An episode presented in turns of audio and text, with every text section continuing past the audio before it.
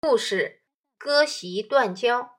三国时的管宁做事认真专注，从不分心。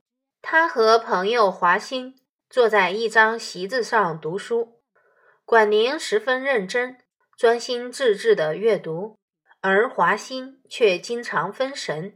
一天，门外大街上传来喧哗声，人们大声地议论着。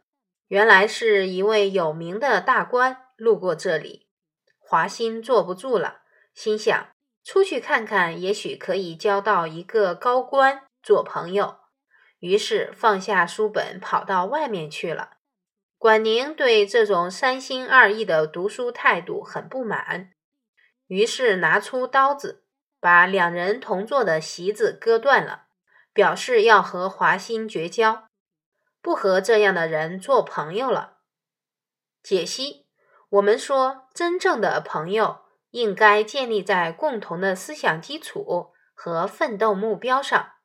管宁希望华歆能像他一样专心致志的求学，一起追求，一起进步。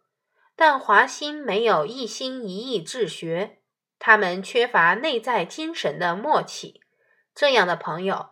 是无法真正沟通和理解的，也就失去了做朋友的意义。我要像管宁一样认真学习，不能像华歆学习时三心二意。多么希望华歆能够改正自己的缺点，重新和管宁成为好朋友呀！